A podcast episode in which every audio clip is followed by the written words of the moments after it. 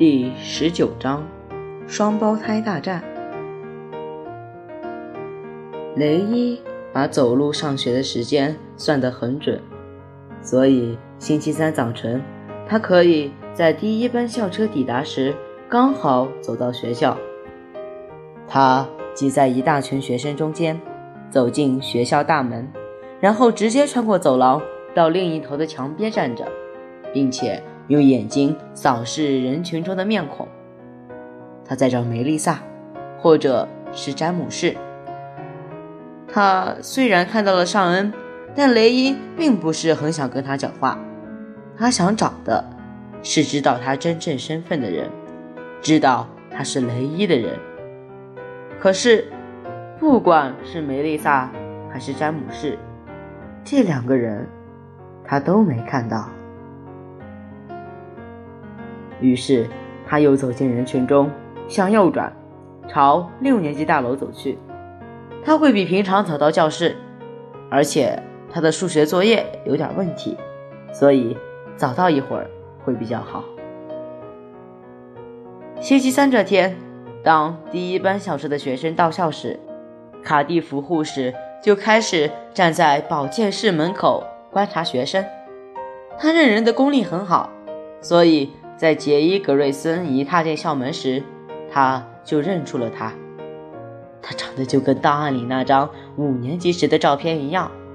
不过呢，今天早上这个男孩的右脸颊处有一处淤青，看得出是新伤，下巴还有抓伤的痕迹。这些身体上的状况，校护都慢慢记在脑中。这个孩子看起来有点迟疑。好像不太确定应该往哪里走，而且没有和朋友一起，也没有和朋友说话。有三四个女生对他笑，他像是没看到似的。他一个人站在墙边大约二十秒，左顾右盼，然后才转弯走向六年级大楼。他看起来好像很孤单，他心想，也许是因为双胞胎兄弟没有一起来吧。杰伊到教室一坐下，就开始找亚历格瑞曼说话。亚历是个数学奇才，而雷伊需要他的帮忙。雷伊在做因数分解时碰到了困难，都是杰伊害的。他做的笔记实在太潦草，这都是因为杰伊在星期二数学课时为了一个女生分心了，而这个女生就是杰伊觉得很特殊的那一位——朱莉·帕克曼。雷伊现在可不愿意再去想杰伊的事，双胞胎兄弟不在身边，他高兴得很。那只凶巴巴的臭老鼠，他心想，最好我可以一辈子都不要再看到他。雷伊会这样想，是因为前一天晚上，他们双胞胎兄弟间发生了不愉快的事。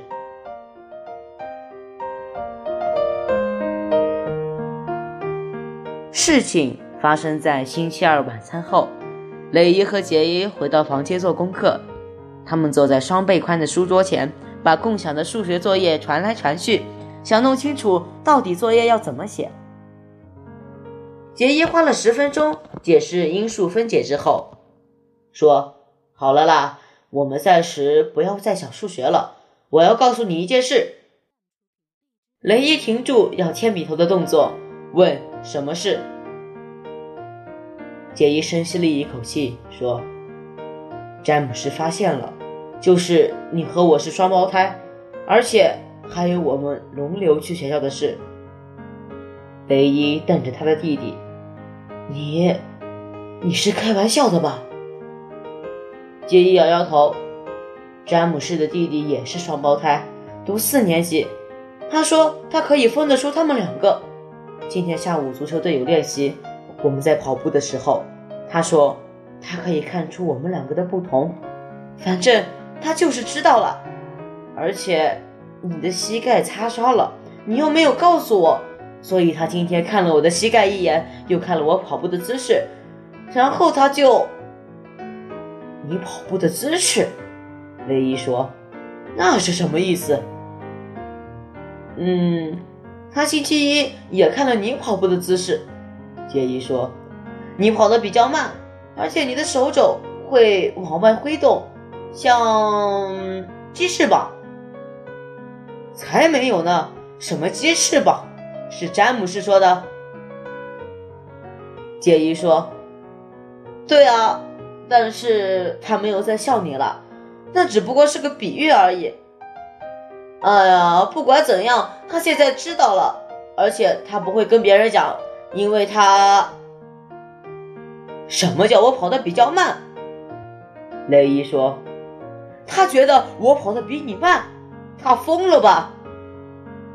杰伊说：“那他知道了，你可以接受吗？”雷伊耸耸肩说：“可以呀，我是说没关系了。”反正到星期五，每个人都会知道。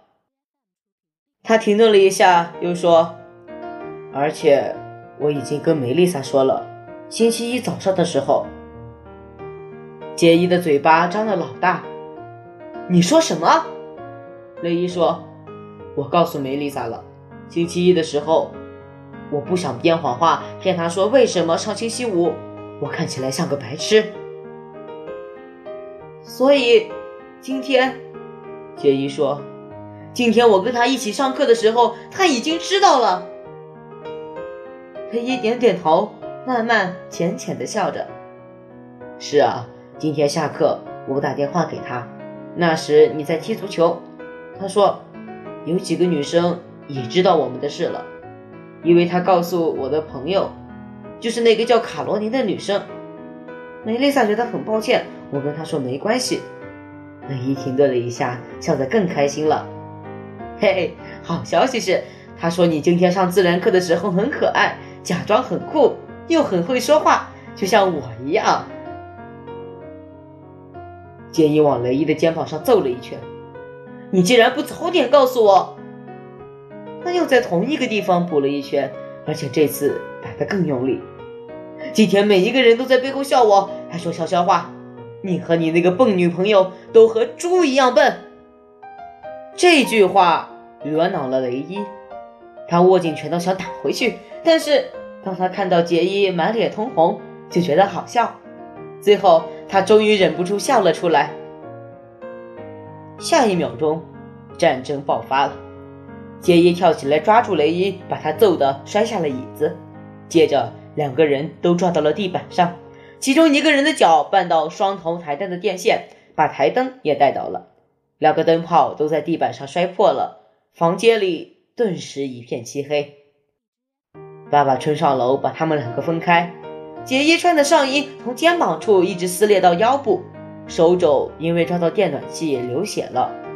雷伊的脸颊有一个拳印，下巴有一道指甲抓出来的伤痕。妈妈帮两个男孩的伤口上了药以后，又骂了他们一顿，并让他们两个收拾好混乱的房间。他们把玻璃清干净，装上新灯泡，又继续做功课。可是两人之间的气氛冷得像冰一样。怒气冷却下来之后，就变成了怨恨。接下来一整夜，他们都在冷战。星期三早上吃早餐的时候，妈妈说：“你们不要这样。我不知道你们为什么要打架，可是你们必须放下，让它过去。现在我要你们两个握手和好，快！”于是，这对双胞胎兄弟握握手，但两个人像是要把对方手指关节折断似的，使出全力握得好紧，而且握得很久。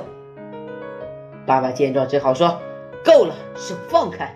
你们两个现在就放开。”星期三导师时间之前，雷伊坐在教室里，集中注意力听着亚丽解释因数分解，一点都不愿意想起自己的那个双胞胎兄弟。念完誓词后，室内风机响起，有个声音说：“蓝老师。”什么事？蓝老师回答，并用眼神和手势让同学安静下来。请让杰伊·格瑞森到保健室做听力检查。好的，谢谢。风机安静无声了。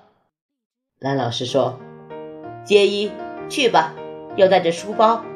不用担心，所有的新学生每年秋天都要做听力检查。你知道保健室在哪里吗？”雷伊已经背上书包，站起来准备走了。是在大办公室旁边吗？蓝老师点点头说：“好。”雷伊走出教室，他的脚步轻快，心情也很高兴。通常雷伊不喜欢去保健室，不过今天例外，因为他觉得如果在那里待得够久，就可以省掉半堂数学课，就不会有因数分解，不用再为了弟弟对那个姓帕克麦的女生献殷勤。今天早上能到保健室走一趟，真是不错，这也为特别的一天揭开了序幕。